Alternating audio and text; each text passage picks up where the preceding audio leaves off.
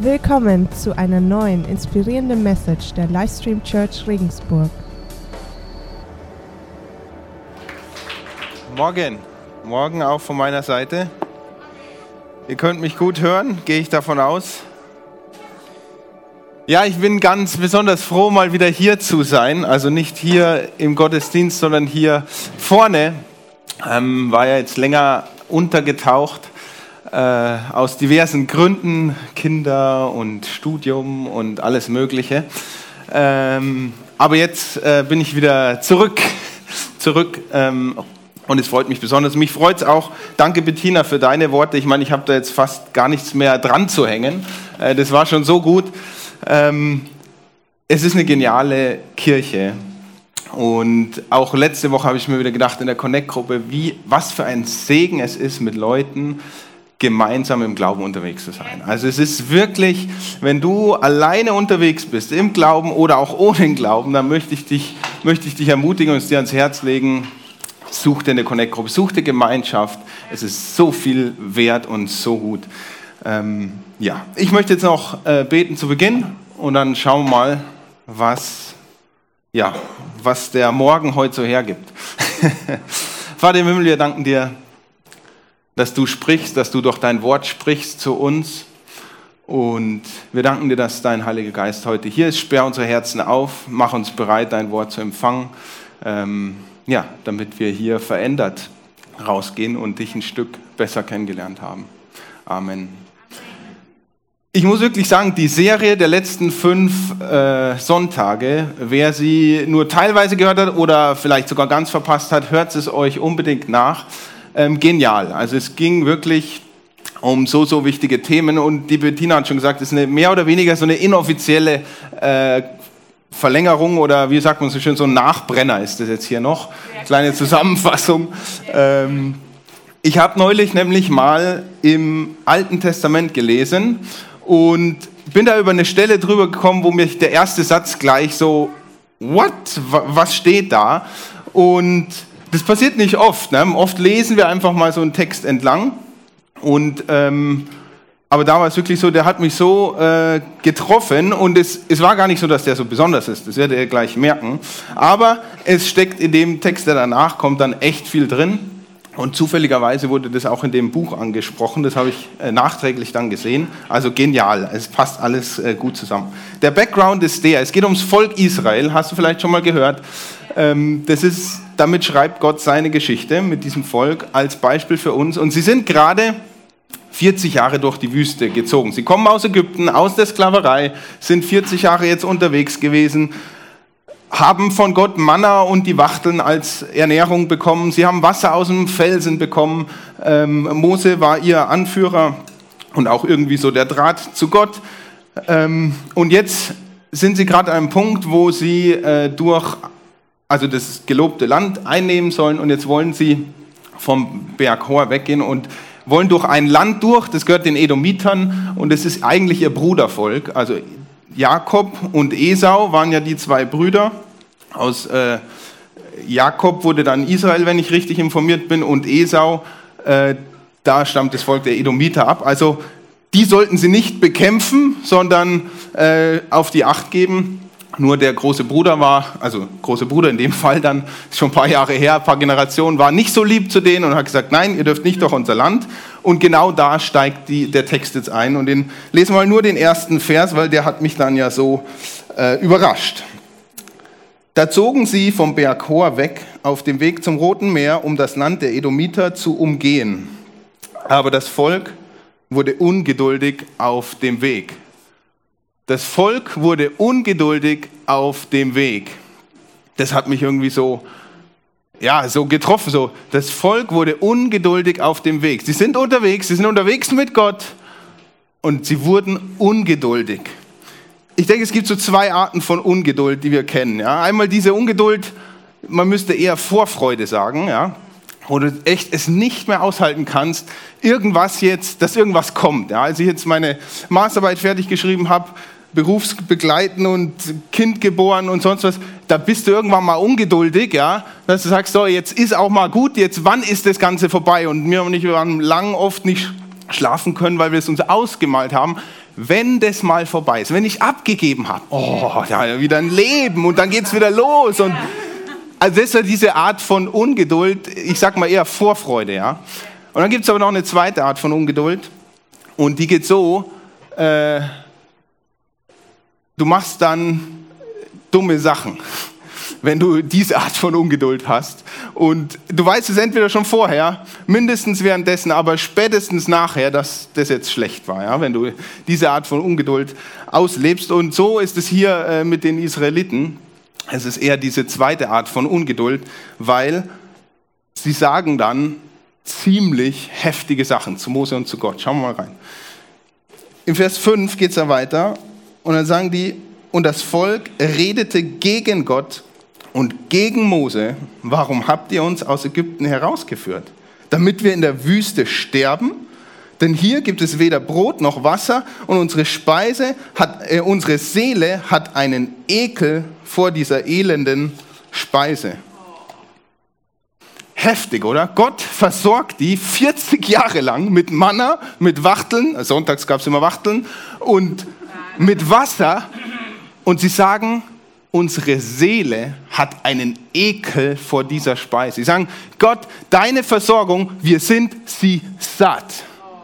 Die sind mit Gott unterwegs und irgendwas hat sie dazu gebracht zu sagen, Gott, wir haben keinen Bock mehr.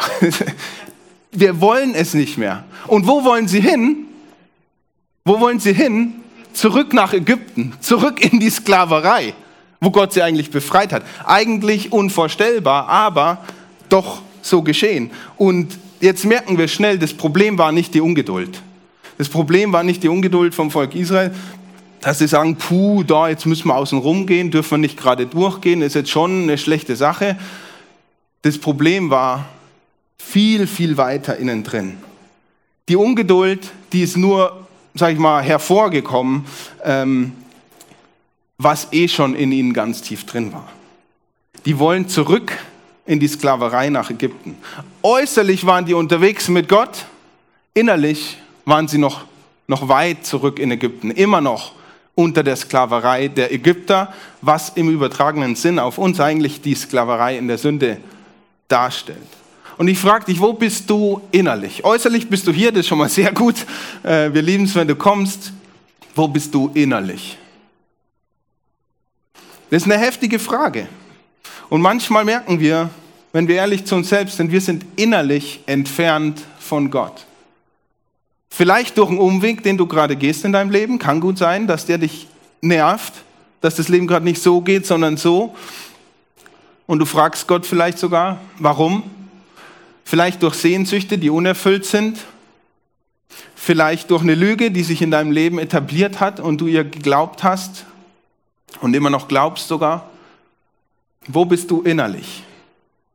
Vielleicht ist auch eine bewusste Ablenkung, dass du sagst, ich weiß ganz genau, wo ich innerlich bin, aber da will ich überhaupt nicht hingucken. Da lenke ich mich ab. Und weißt du was? Ich kenne das. Das machen wir alle so. Du bist da nicht allein in dem, wie du mit deinem innerlichen Zustand umgehst. Du bist in guter Gesellschaft links und rechts von dir und auch ich hier vorne.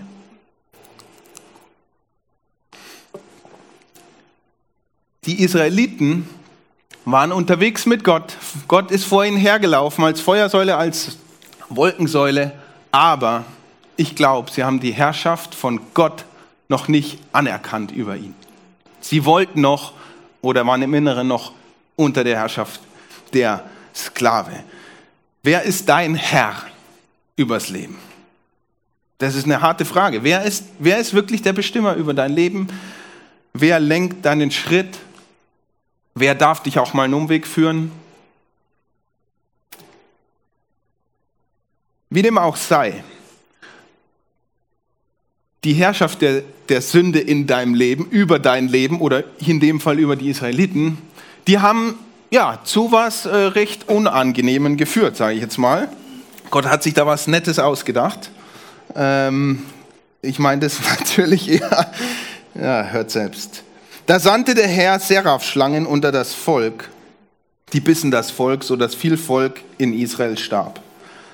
Es ist im Prinzip die logische Konsequenz.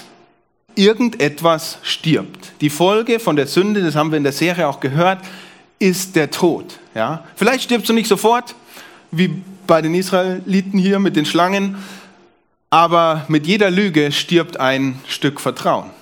Ja? Mit jedem äh, Streit stirbt ein Stück Verbund, Verbundenheit. Und am Ende des Tages stirbt alles. Am Ende des Tages werden wir sterben müssen und wir werden nicht ewig leben wegen der Sünde. Und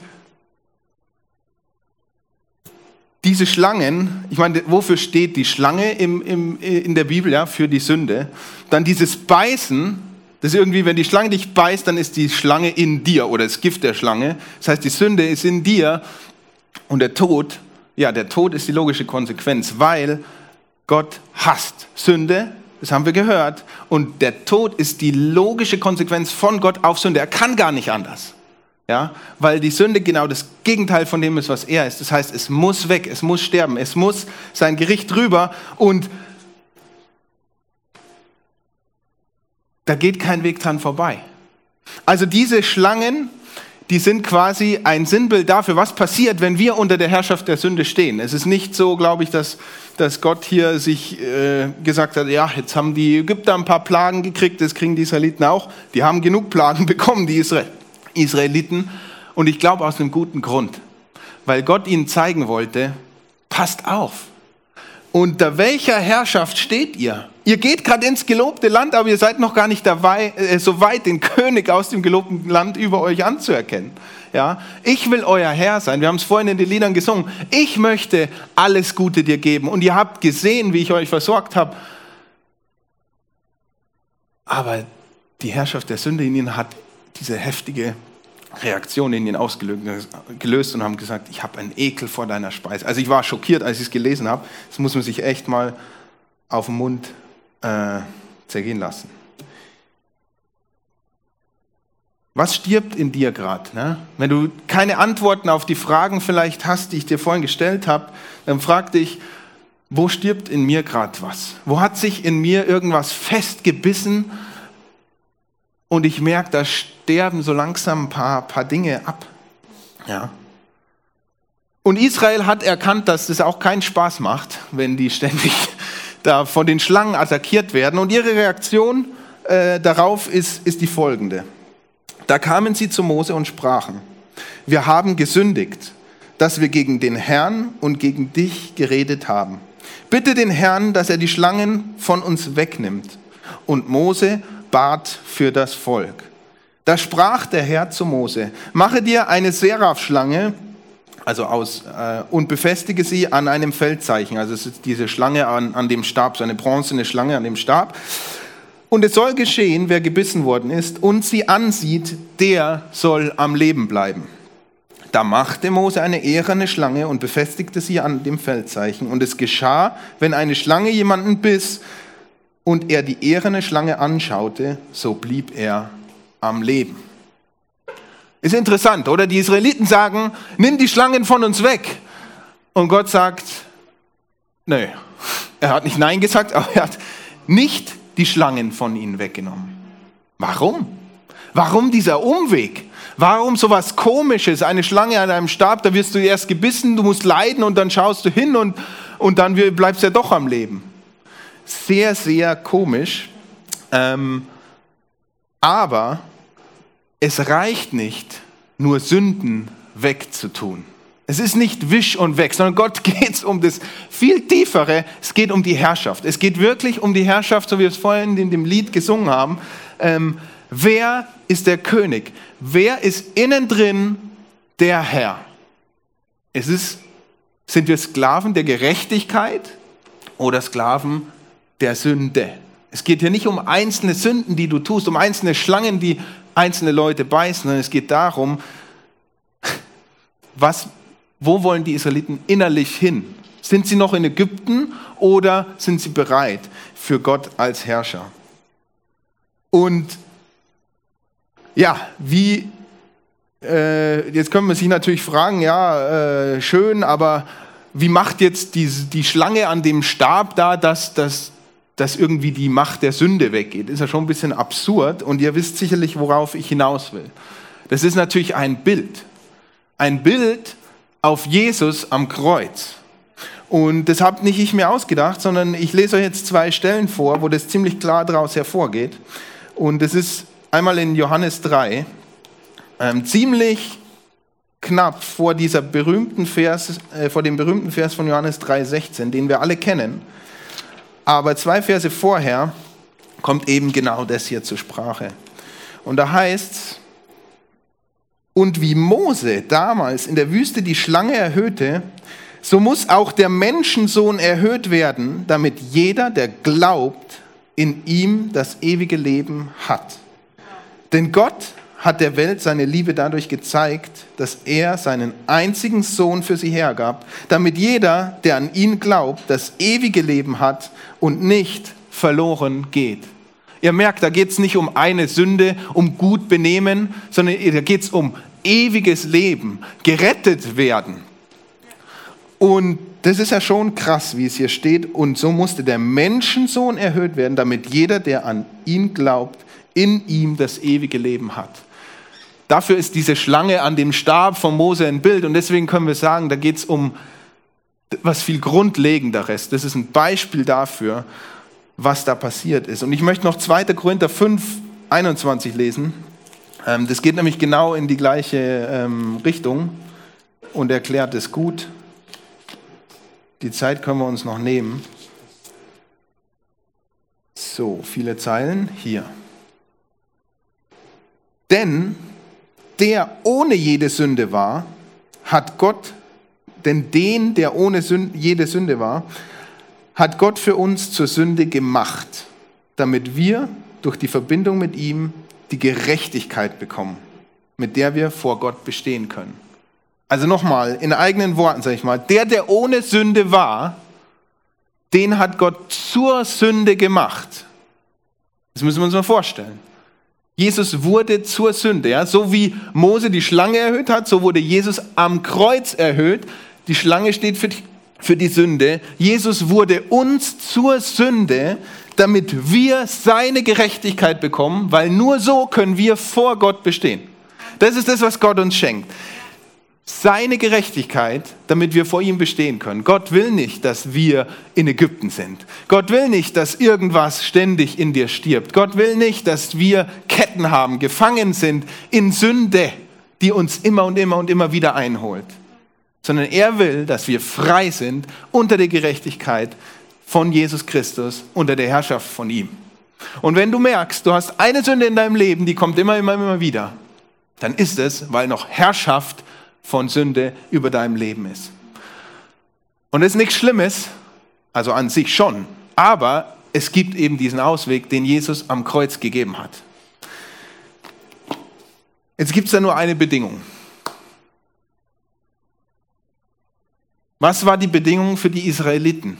damit sie nicht sterben, wenn sie gebissen werden. Hinschauen. Hinschauen. Und es ist diese Art von Glauben. Hier im, im, im Johannes haben wir jetzt gelesen, wer an ihn glaubt, der wird gerettet.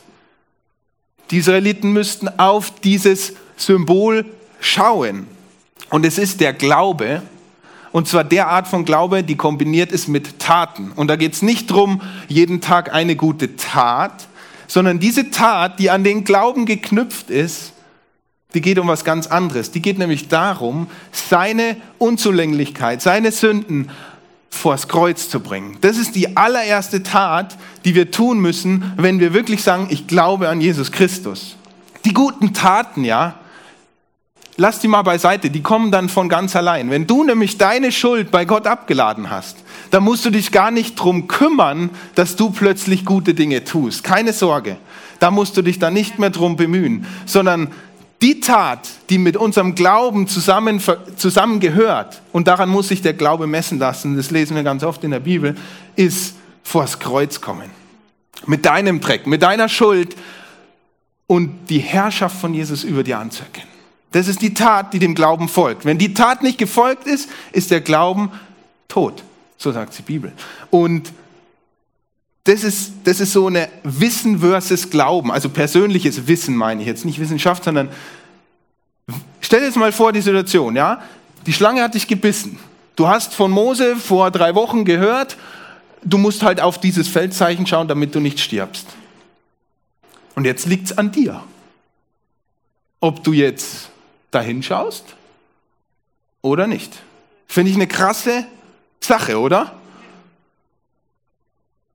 Fragst dich vielleicht, ja, was wird mich davon abhalten? Ist doch logisch, da schaue ich da hin. Wäre ja dämlich, wäre ja geschenkt. Vielleicht stolz? Vielleicht doch ein bisschen Zweifel? Keine Ahnung was. Warum schauen wir nicht aufs Kreuz? Warum probieren wir selber, selber, selber? Aus genau den gleichen Gründen. Warum da jemand nicht auf die Schlange hätte geguckt? Also, das ist ein kräftiges Bild, damit wir das verstehen. Und ich möchte euch dieses, wie soll ich sagen, dieses Wissen versus Glauben nochmal illustrieren. Der Johannes hat mich dazu inspiriert äh, mit der Geschichte aus, aus, aus, aus äh, Utah. Ich bin ja Kletterer, das wissen ja viele von euch. Und ich habe mir heute euch mal hier so ein so ein Karabiner mitgebracht. Ist ziemlich wichtig beim Klettern. Und da steht was drauf. Da steht drauf, jetzt muss ich mal gucken, Kilonewton 25 in diese Richtung. Dann steht da drauf 10 Kilonewton in diese Richtung. Und dann steht da noch was drauf. 7 Kilonewton, wenn das Teil offen ist, in diese Richtung. Jetzt habe ich euch natürlich ein bisschen überfordert mit den Kilonewton. Oder Chrissy? Keine Sorge. Trust me, I'm an engineer. Ich kann das erklären. Du kannst, ich gebe eine ganz einfache Eselsbrücke dazu. Was ist jetzt ein Newton? Du legst hier eine Tafel Schokolade hin und ein Newton ist quasi die Kraft, mit der die Schokoladentafel auf den Tisch drückt. Kann das irgendein Ingenieur, der hier ist, bestätigen? Nicht, dass ich jetzt einen Schmarrn erzähle. Ich rede nicht weiter, bevor jetzt ich hier keine Zustimmung bekomme. Ist das richtig? Okay, gut. Da, da passt es ja. Ist schon lange her, technische Mechanik 1. So, das heißt, ist ja auch egal, 25 Kilonewton, Kilo heißt 1000, das heißt 25.000 Jetzt müssen wir da einfach dann durch grob 10, ne, G, Erdbeschleunigung 9,81, abziehen. Es heißt, äh, ich übersetze es jetzt einfach mal für euch, 2,5 Tonnen. Der Ingenieur ist bei mir. 2,5 Tonnen hält dieser Karabiner in diese Richtung. 10 in die und wenn er offen ist, hält er immer noch 700 Kilo. Ist eigentlich ganz gut, oder? Was schätzt ihr, wie viel ich wiege? 70, 80, eine Tonne, danke Johannes. Ach, keine Tonne, ja. Keine Tonne. Passt. Walross da oben. Ja, ich bin nicht mehr so oft zum Klettern gekommen, da hast du natürlich recht jetzt in letzter Zeit. Das heißt, wenn wir uns jetzt zum Beispiel ein Seil hängen, dann kann ich das da, da dazwischen hängen, dann hänge ich da drin. Ihr wisst jetzt, was dieses Teil aushält, okay? Das wisst ihr jetzt, habt ihr verstanden im Kopf. Jetzt habe ich eine Frage an euch. Wer wird sich da jetzt gern reinhängen? Mach doch mal hin. Hier geht so 100 Meter runter. Da drüben auch. Nein? Hält zweieinhalb Tonnen. Das ist der Unterschied zwischen Glauben und Wissen.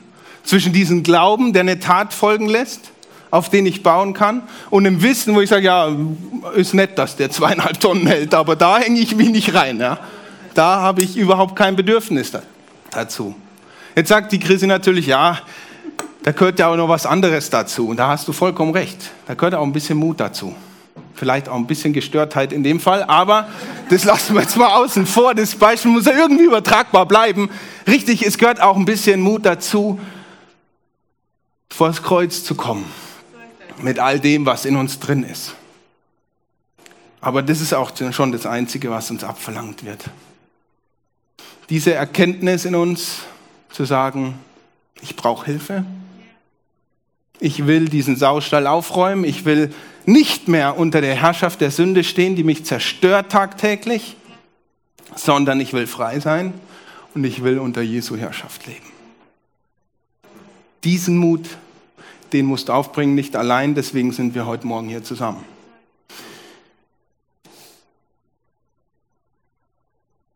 Weißt du viel über das Kreuz oder warst du schon mal da? Das ist die Frage, die ich dir mitgeben will. Wissen vom Kopf her versus Glaube, worauf letztendlich ein, eine Tat folgt, nämlich der Weg zum Kreuz, aus dem alles kommt. Und Gott möchte, dass wir aus dieser Herrschaft eben rauskommen, dass wir loswerden. Und ich bin mir sicher, Gott möchte auch, dass die Kirche hier ein Ort ist, wo Menschen den Mut fassen und genau diesen Schritt wagen und genau das tun, ähm, sich in seinen, ich sage es jetzt mal hier in dem Bild, in seinen Karabiner da einzuhängen. Und auf den könnt ihr euch dann wirklich verlassen, auf das nur, wenn ihr verrückt seid. Wir hören jetzt dann noch ein Lied und in dem Lied, in der Zeit, könnt ihr Gott anbeten, könnt ihr nochmal darüber nachdenken, über eine der Fragen, die ich euch heute gestellt habe. Und danach beten wir ganz konkret genau dafür. Dann könnt ihr das, was euch dann einfällt, was vielleicht noch in euch drin ist, was vielleicht sogar diese Herrschaft noch gar keinen Wechsel stattgefunden hat. Und wenn du möchtest, dass du sagst, ja, ich möchte nicht mehr beherrscht werden, dann lade ich dich ein, nachher mitzubeten und diesen Wechsel zu proklamieren, zu sagen, die Sünde soll nicht mehr herrschen über uns, sondern die Gerechtigkeit durch Jesus Christus. Und es ist dir geschenkt.